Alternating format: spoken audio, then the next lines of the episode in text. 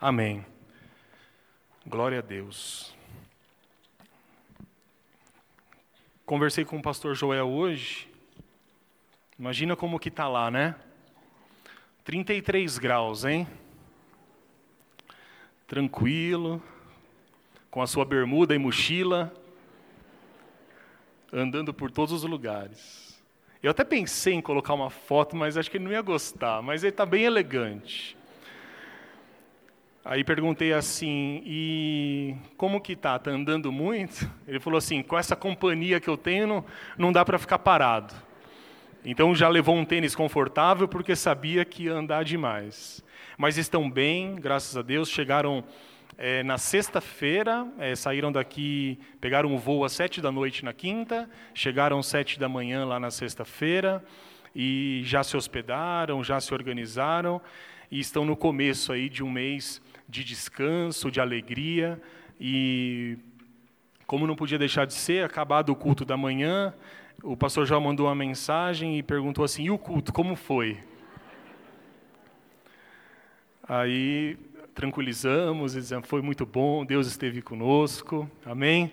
E ele disse, né, assim como já tinha me dito ontem, tenho certeza de que Deus estará na igreja, o mesmo Deus que está aqui conosco, nos guardando e nos trará de volta, é o Deus que estará com a sua igreja na Santa Ceia do Senhor, amém? Que Deus os abençoe e, e esperamos a volta deles, mas só daqui um mês, amém? Deixe, deixe descansar.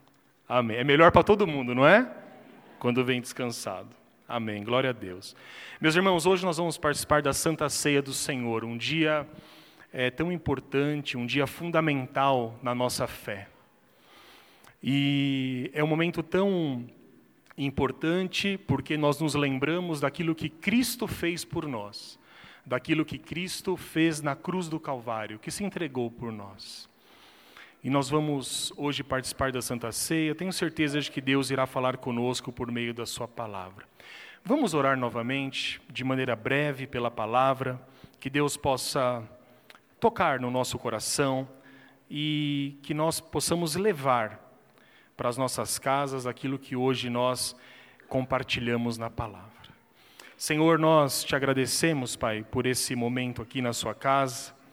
Te agradecemos porque sabemos que o Senhor está conosco, sabemos que o teu sacrifício em nosso favor, ele não foi em vão, como diz o apóstolo Paulo.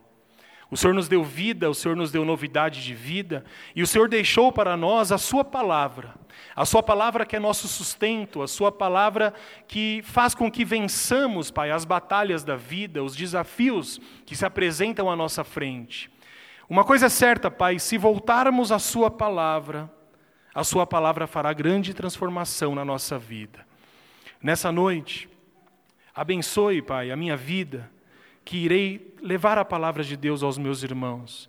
Que o Seu Santo Espírito possa agir na vida de cada um aqui, comunicando aquilo que é necessário para cada um, que cada necessidade, que cada irmão que traz uma necessidade, uma angústia no coração, possa sair daqui restaurado, consolado, Pai, pela Sua palavra que é viva e eficaz, mais penetrante do que uma espada de dois gumes, capaz de separar as medulas e o espírito.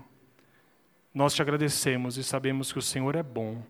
Muito obrigado em nome de Jesus Cristo. Amém, Senhor. Amém. Meus irmãos, abram a Bíblia por gentileza, na carta de Paulo aos Coríntios, primeira carta de Paulo aos Coríntios, no capítulo 11 versículo 23. É o texto que nós tradicionalmente lemos acerca da Santa Ceia do Senhor. Amém? Amém. Diz assim então a palavra de Deus, o apóstolo Paulo em 1 Coríntios 11, 23 a 26. Porque eu recebi do Senhor o que também vos entreguei.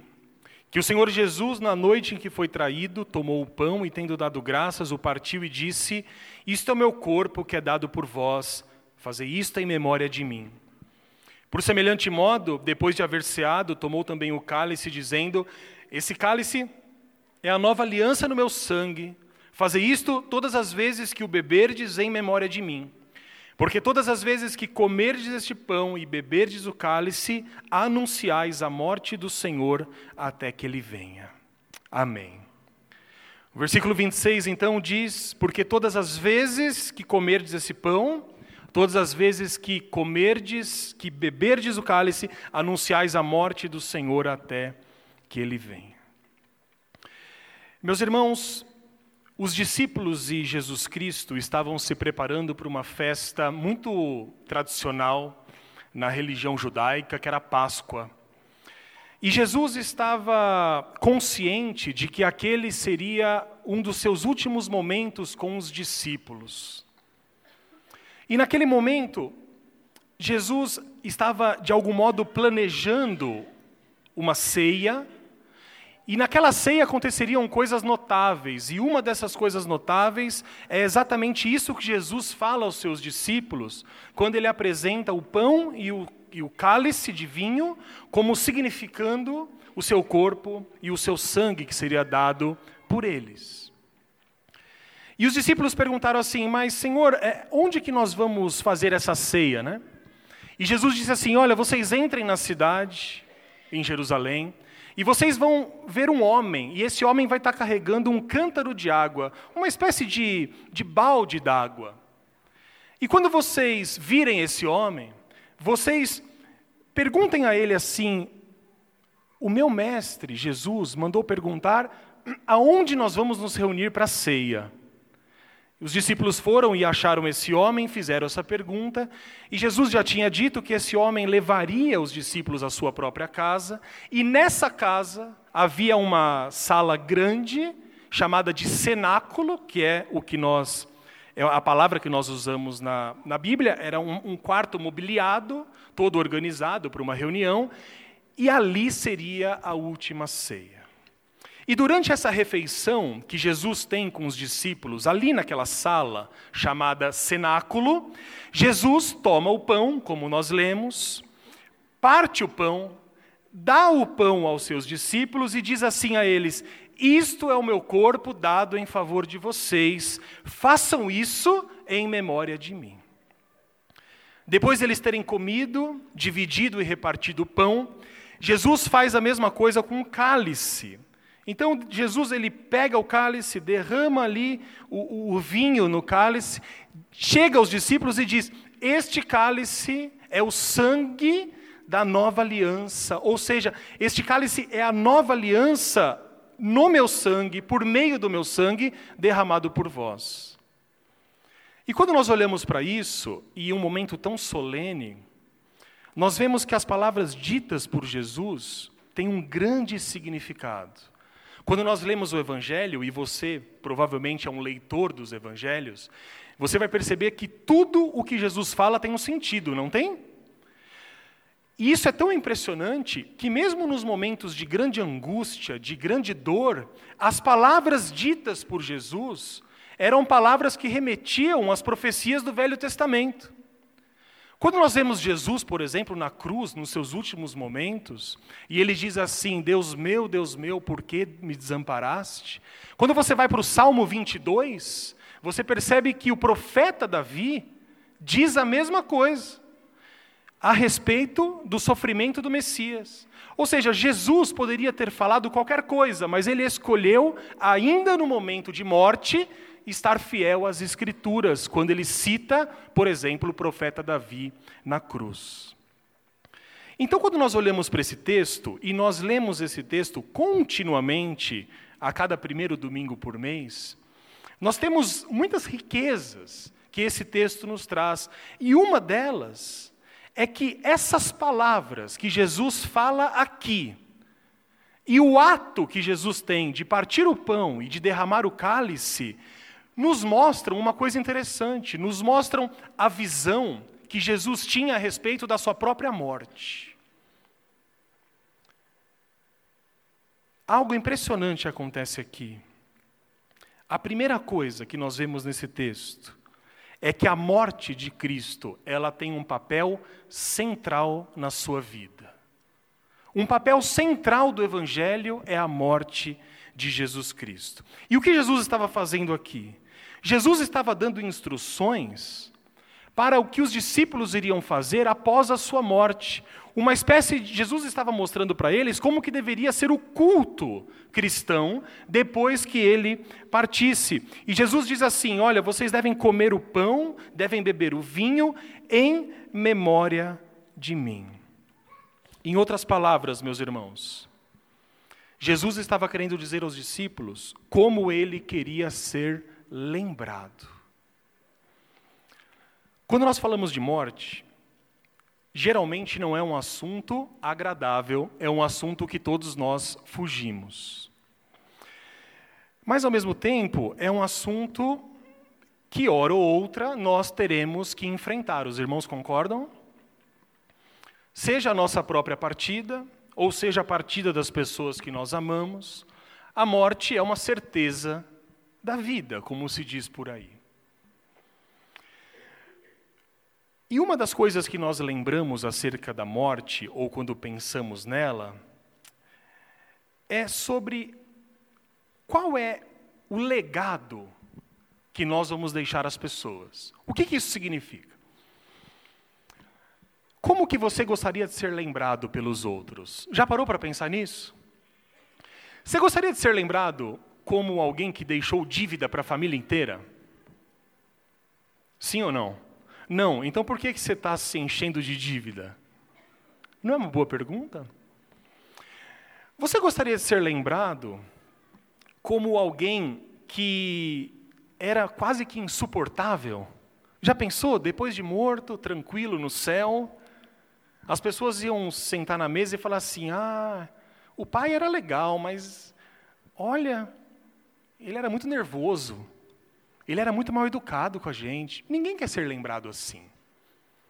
Nós não queremos ser lembrados pelos nossos defeitos. Não queremos ser lembrados por coisas ruins que muitas vezes nós fazemos. E isso é uma boa lição para que em vida nós nos esforcemos para ser amáveis uns com os outros. Irmãos, concordam com isso? Ora, como que as pessoas vão lembrar de você? Das coisas que você fez durante sua vida. E eu, olhando para essa passagem, eu não tenho dúvida de que era essa preocupação que Jesus carregava. Jesus estava numa mesa com seus amigos, e amigos muito próximos, que havia convivido com ele durante os últimos três anos, dia após dia. Amigos que o acompanharam em momentos bons, em momentos de angústia.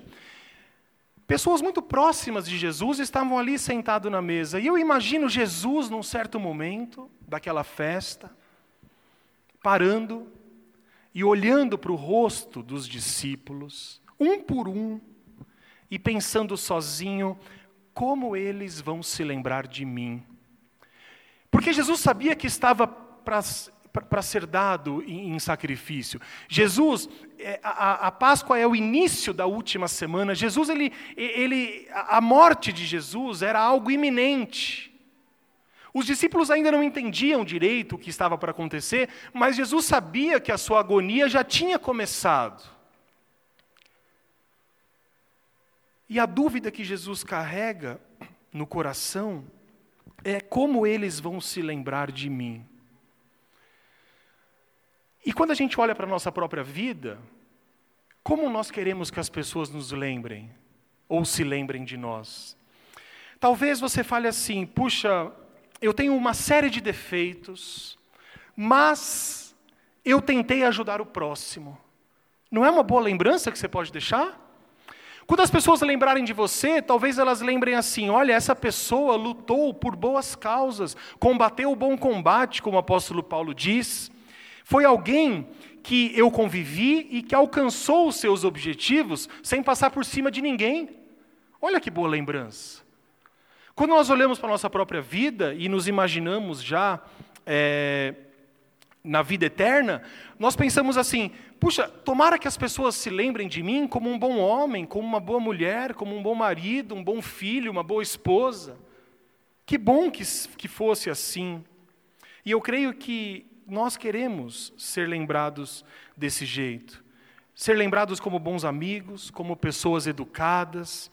E eu creio que para o cristão, nós que amamos a Deus, não existe coisa melhor do que ser lembrado como um servo de Deus. Amém, meus irmãos?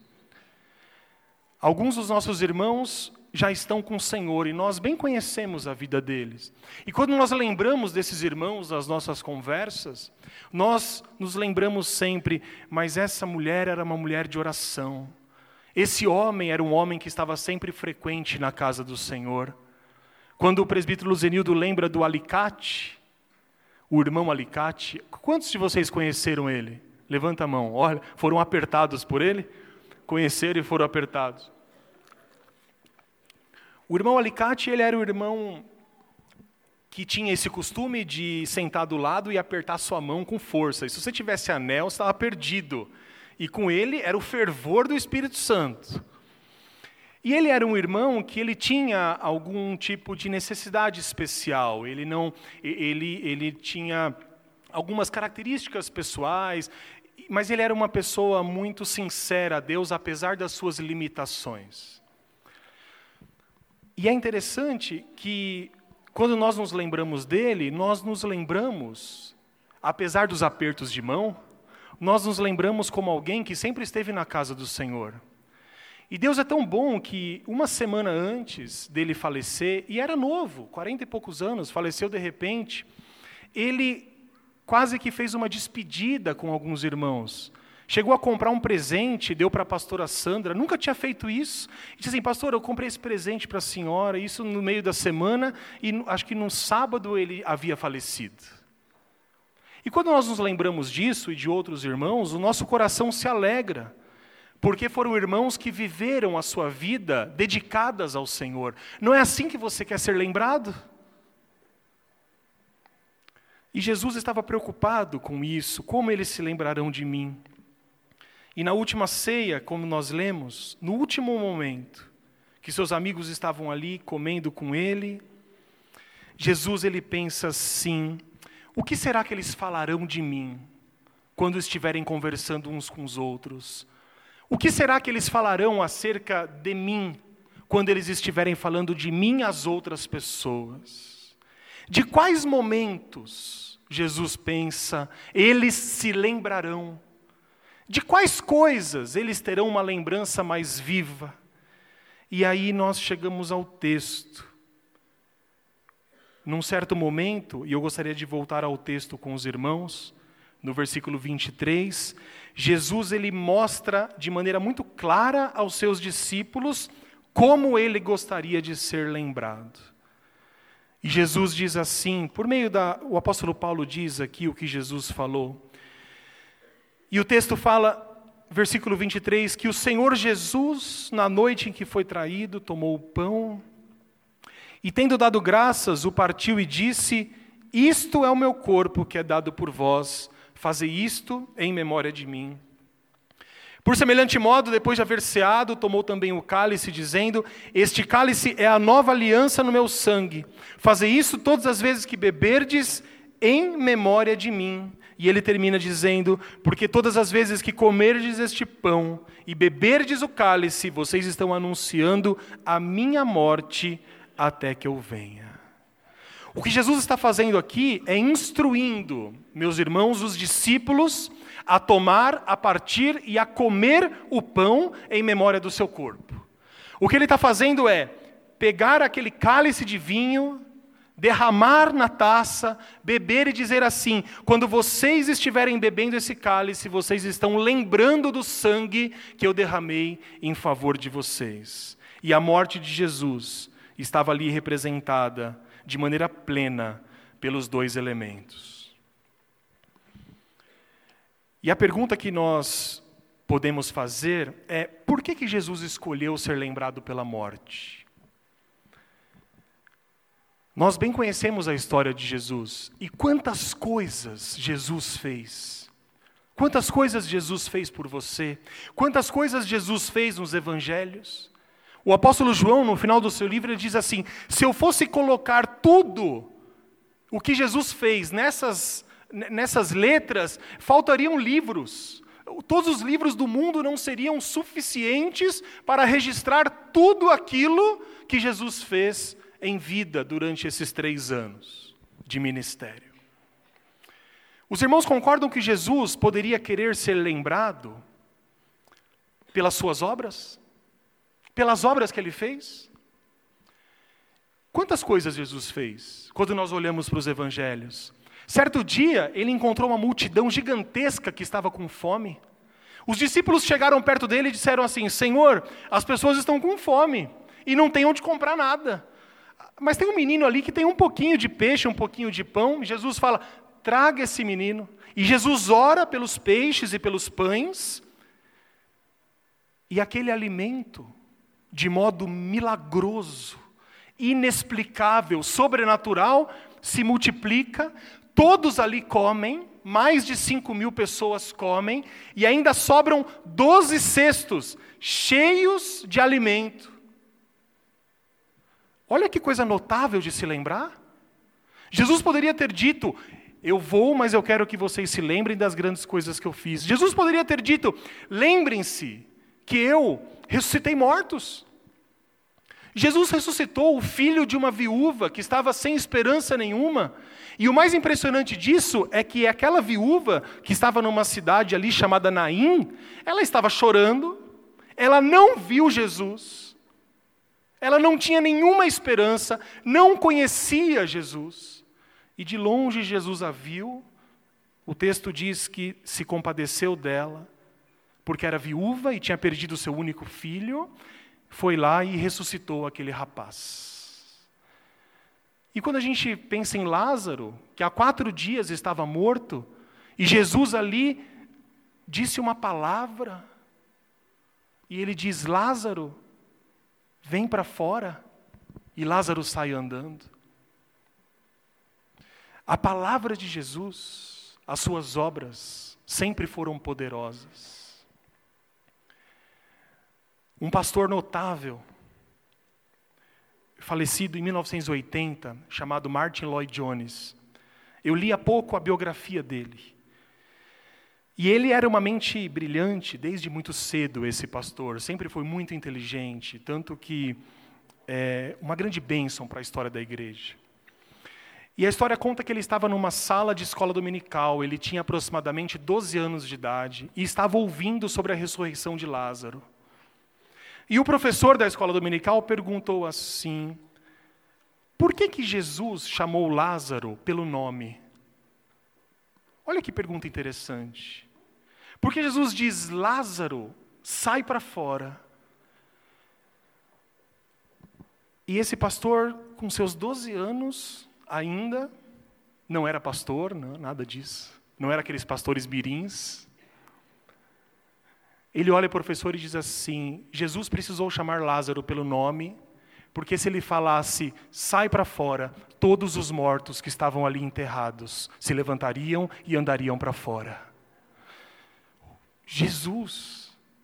Eu até arrepio quando eu falo isso, porque quando eu li esse texto, e, e eu li, e eu, e eu comecei a chorar e, e, e pensar: olha o poder da palavra de Deus, olha o poder da palavra de Jesus. Jesus teve que chamar um, porque senão todos iriam sair. Porque a palavra dele ressuscita os mortos, a palavra dele ressuscitou cada um de nós quando nós estávamos mortos em nossos delitos e pecados. Então nós poderíamos nos lembrar de Jesus por essas coisas.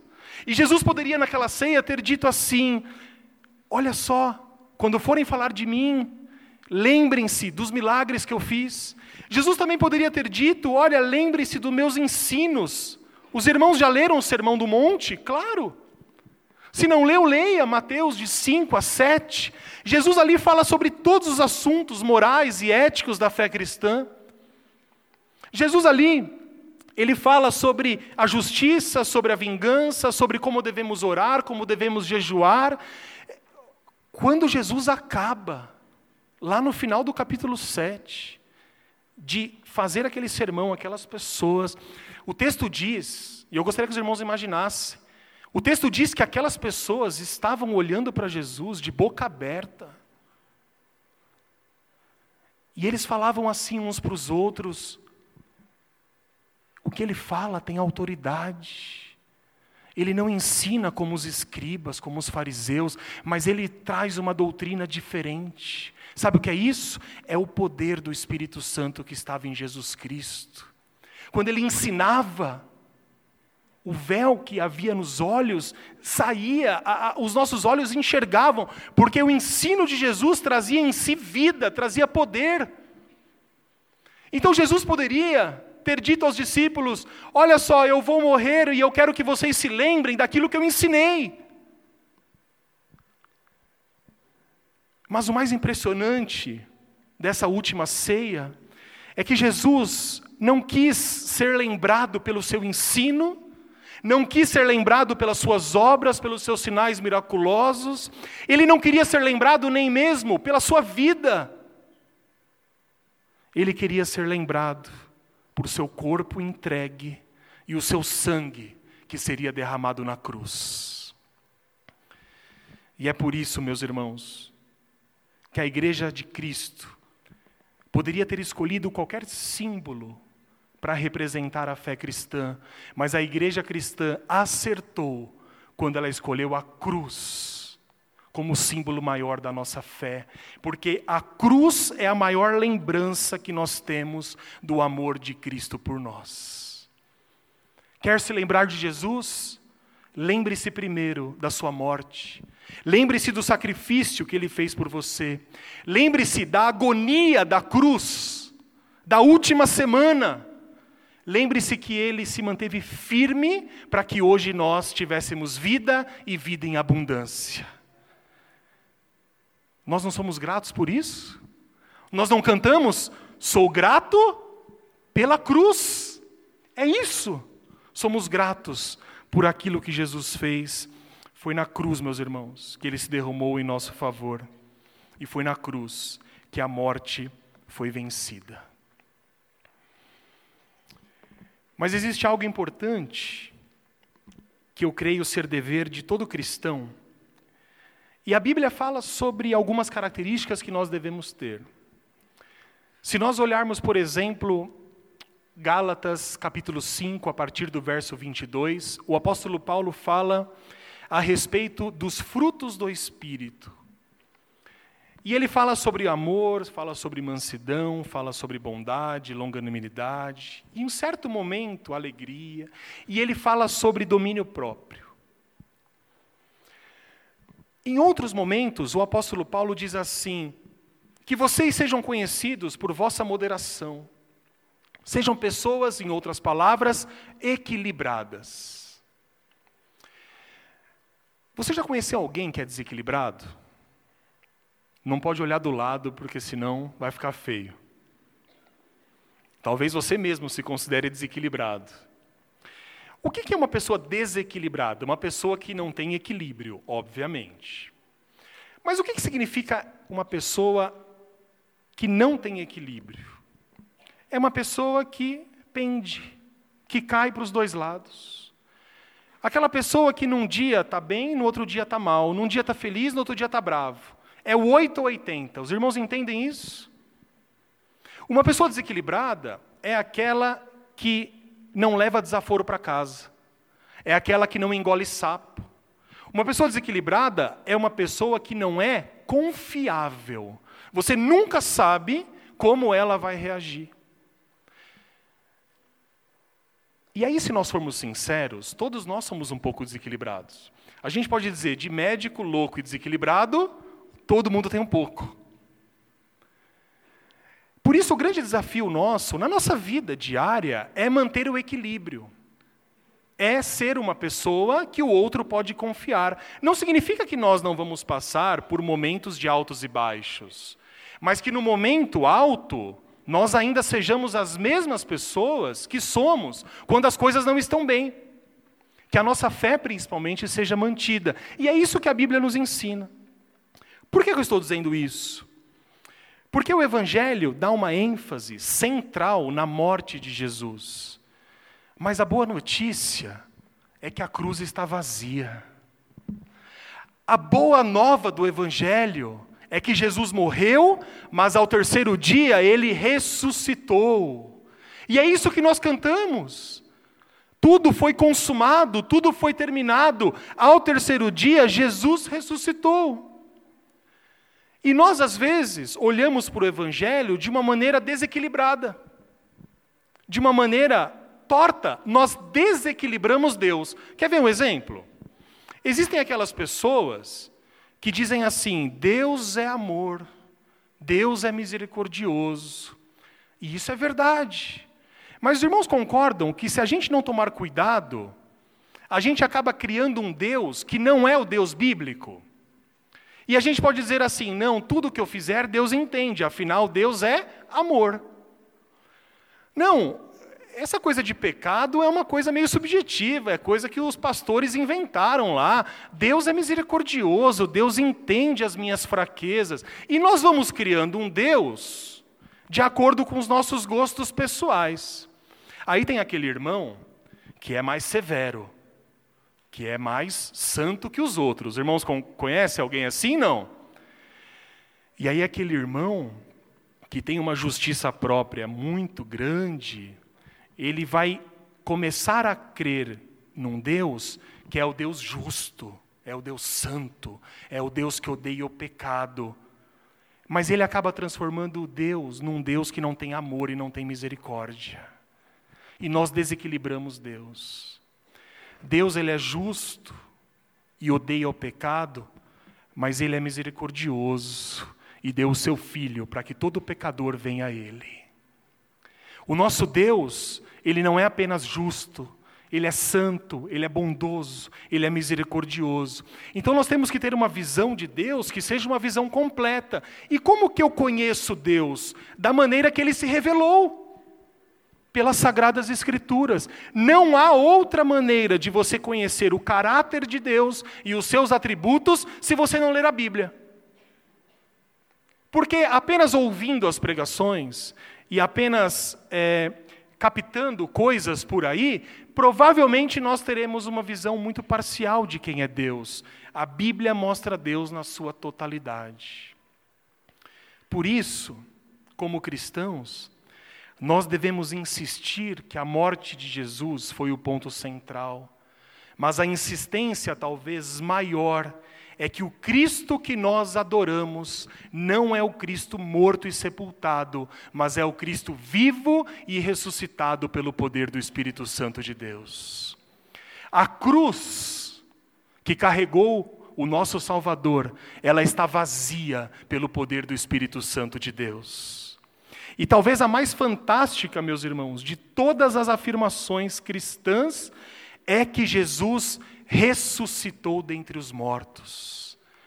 Quando nós lemos o apóstolo Paulo em 1 Coríntios, capítulo 15, nós percebemos a importância da ressurreição.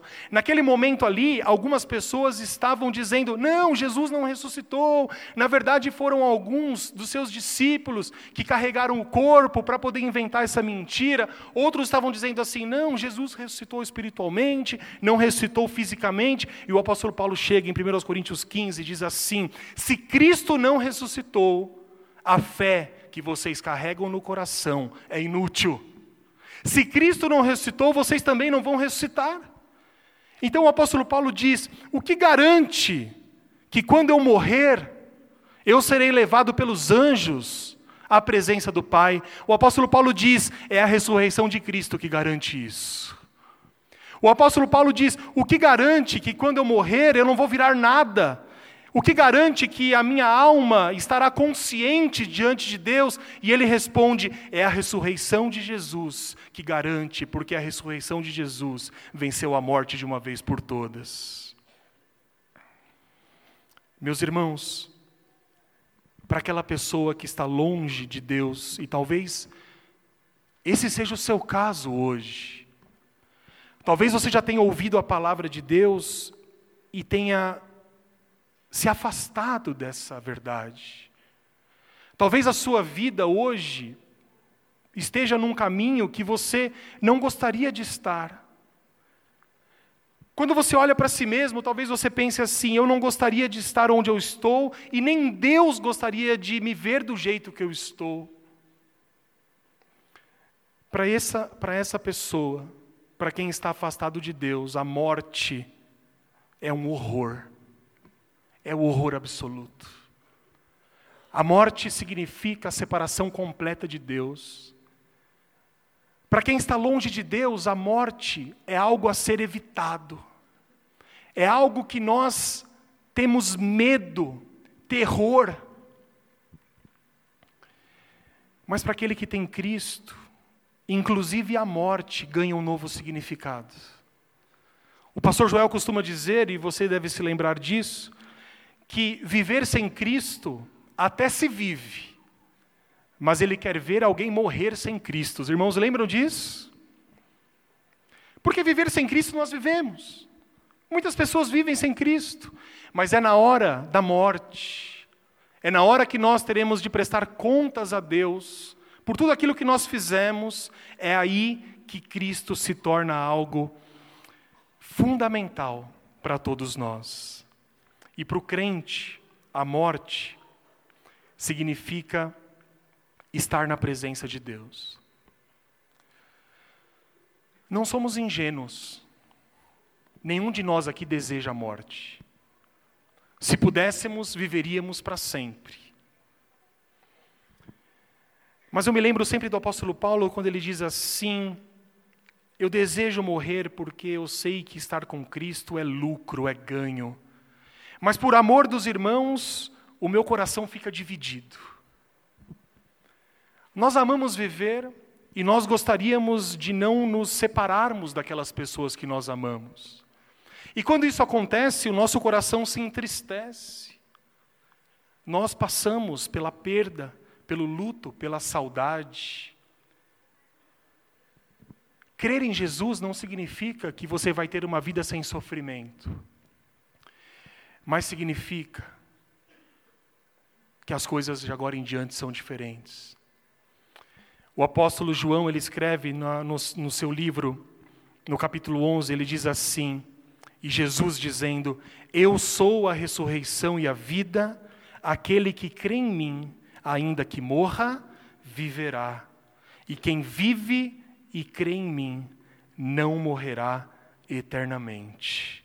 Palavra do nosso Senhor Jesus Cristo.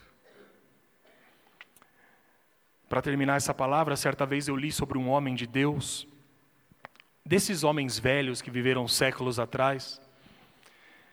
E esse homem de Deus, ele estava muito doente, e ele recebeu a visita ali do médico e do pastor ao mesmo tempo. E o pastor orou com ele, tudo certo, mas aquele homem estava na cama já fazia um tempo, e estava ali triste e tudo mais. E o médico chegou para ele e disse assim: Olha, o senhor tem um dia de vida. Se despeça das pessoas porque a sua hora chegou. E esse homem de Deus, a história diz, e é uma história real, que ele ficou tão alegre que iria se encontrar com Cristo, que a notícia da morte o manteve vivo por ainda duas semanas. Aí você diz: puxa, mas será que eu vou passar por isso? Será que isso pode acontecer com alguém? E a resposta da Bíblia é sim. Isso pode acontecer conosco quando Jesus nos chamar. E isso, meus irmãos, só é possível por causa da ressurreição de Jesus e da vitória que ele teve na cruz do Calvário. E as palavras do apóstolo Paulo que ficam nos nossos ouvidos, para que participemos da Santa Ceia, é a que está aqui no versículo 26, e ele diz assim: Porque todas as vezes que vocês comerem esse pão e beberem o cálice, vocês estão anunciando a minha morte até que eu venha. Jesus diz: anunciem a minha morte, mas mantenham firmes a esperança, porque eu virei para resgatar a minha igreja. E no lugar que eu tenho preparado para vocês, Jesus diz: não haverá mais choro, não haverá mais dor, não haverá mais separação, porque as primeiras coisas passaram. E quando nós ouvimos isso de Jesus, o nosso coração se alegra, porque aquele que pode guardar a nossa morte é aquele que pode guardar a nossa vida. É aquele que amanhã, na segunda-feira, estará conosco na batalha diária, porque o mais importante, que a nossa alma está seguro nas suas mãos, tenha certeza de que a sua vida está nas mãos do nosso Senhor Jesus Cristo.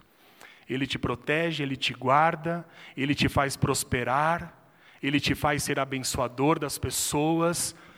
O Deus que enviou o seu filho em nosso favor é o Deus que nos dá vida e vida em abundância. E isso só é possível porque Jesus não desistiu, mas aguentou firme. E a sua vida foi tirada, na verdade, a sua vida foi dada, para que hoje nós tenhamos vida e vida eterna e vida em abundância.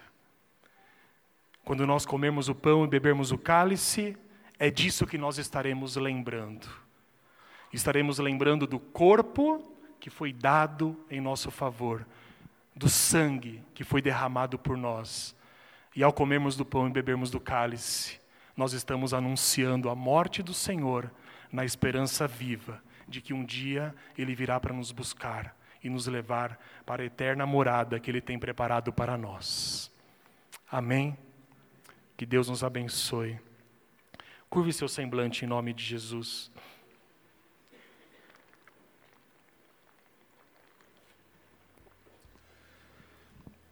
Bendito seja o nosso Deus, o nosso Salvador Jesus Cristo. Vamos orar a Deus nesse momento. Ore a Deus a respeito daquilo que você tem no seu coração, daquilo que você ouviu nessa palavra. Confesse a Deus os pecados que você tem carregado Confesse a Deus as suas falhas, as suas limitações. E diga, Senhor, eu me entrego a Ti de uma vez por todas. Transforma a minha mente, a minha vida, que eu possa viver a verdade da Sua morte e a verdade da Sua ressurreição. Vamos orar. Senhor Deus, nós estamos aqui reunidos na Sua casa e participaremos daqui a pouco da Santa Ceia do Senhor. Hoje nós lemos, Pai, sobre o episódio que o Senhor esteve com seus discípulos, demonstrando a eles como o Senhor gostaria de ser lembrado. E hoje nós nos lembramos de Ti pelo sacrifício que o Senhor fez em nosso favor. E assim como o apóstolo Paulo disse certa vez, a obra que o Senhor fez na minha vida não será vã porque assim como o apóstolo, nós fazemos um voto diante de Ti. Um voto de que nos esforçaremos, um voto de que trabalharemos mais do que os outros para sermos dignos de sermos chamados Seus filhos. Ó oh Deus, o sacrifício do Seu Filho em nosso favor não foi em vão. Nós tomamos posse de todas as bênçãos conquistadas na cruz e pedimos que o Senhor nos fortaleça, fortaleça a nossa vida, os nossos relacionamentos, a nossa fé. Que a cada dia que passe, o poder do Seu Espírito Santo esteja presente em nós, para que possamos andar de glória em glória, de vitória em vitória, até o dia da Sua volta. Obrigado por ter se dado em nosso favor. Obrigado, Senhor, pela Sua obra redentora nós oramos e te agradecemos. Amém, Senhor. Amém.